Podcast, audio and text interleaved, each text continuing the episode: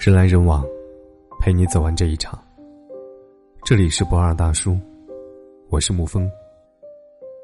骗我感情可以，骗我表情包不行。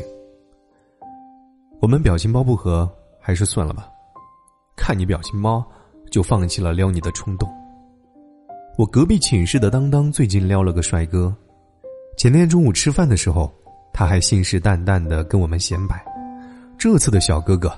点儿正，跟外面那些吊儿郎当的男主不一样。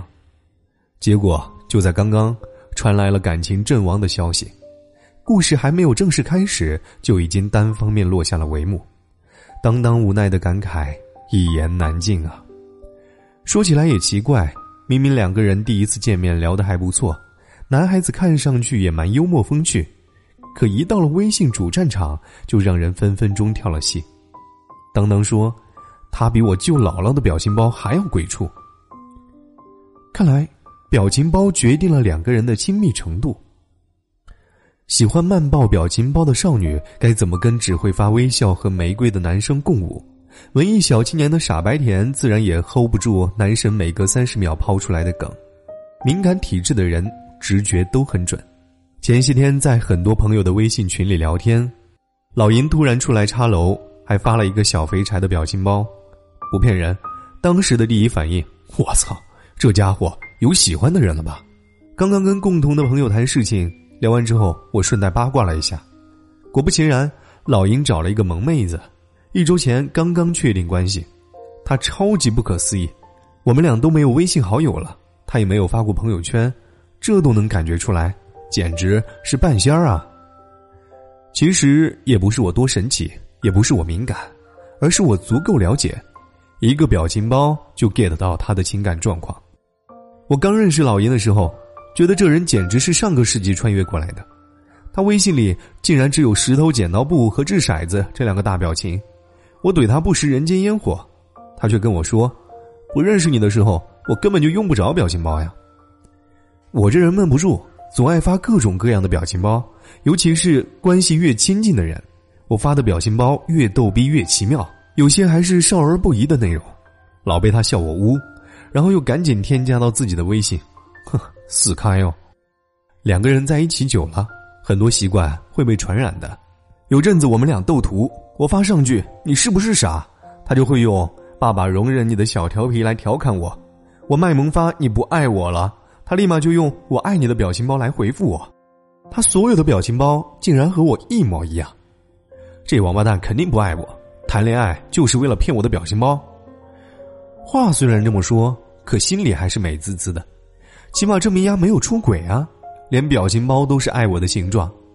老银心里内心说道：“别逼逼了，再说我现女友该打我了。”确实太了解了，所以那天看到老银发了小胖狗的表情包，我才敢笃定的说，他一定有了喜欢的女孩子。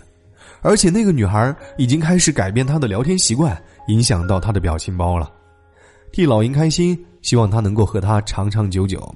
哼，一个人喜不喜欢你，藏在发给你的表情包里面。很多人的表情包都是为了发给某一个人，或许是闺蜜，或许是基友，也可能是恋人，是父母。每添加一个表情包，都意味着我们跟别人聊天时又增添了一份乐趣。闺蜜群里的小姐姐们超级有趣，经常一言不合尬表情包，一句嘲笑都能变出二十八种花样来。有时候甚至聊着聊着天就添加了好一波表情包，接着这群小贱人又兴冲冲的收藏起来，发给男朋友，发给自家的老公去。不是很有意义的事情，可偏偏这些小细节会让生活增添很多乐趣，无意之中也会增加彼此的感情，毕竟。突兀的聊天总会让人少了一种亲切感。总有人问我，爱情到底是什么样子的？深爱的人是怎么相处的？要我说，我想要的爱情其实很简单：有的聊，并且聊得很开心；有的吃，并且吃得很舒服；有的住，并且睡得很惬意。总之，一辈子很长，相处愉悦很重要。而表情包。恰恰是我们聊得来的最好证明。李白再有才气，也 get 不到暴走表情包的点。同样，屌丝小姐姐也接不住科技宅抛出的梗：找个能逗表情包的人当男朋友，他懂你的顽皮，能 hold 住你的幽默，了解你的脾气，能调动你的情绪。最重要的是，他喜欢这个真实有趣的你。人来人往，陪你走完这一场。这里是不二大叔，我是沐风。如果这篇文章你不转载的话，那么我就送你一万个单身狗的表情包。泰国、新加坡、印度尼西亚，咖喱肉骨茶，印尼九层塔，做 SPA 放烟花，蒸桑拿，Coco、Pineapple、Mango、Mango。沙巴、巴迪亚，阳光热辣辣；香巴、啤酒花，风景美如画。夜市下，海鲜价，泳池趴，嘟嘟嘟嘟，干嘛干嘛呀？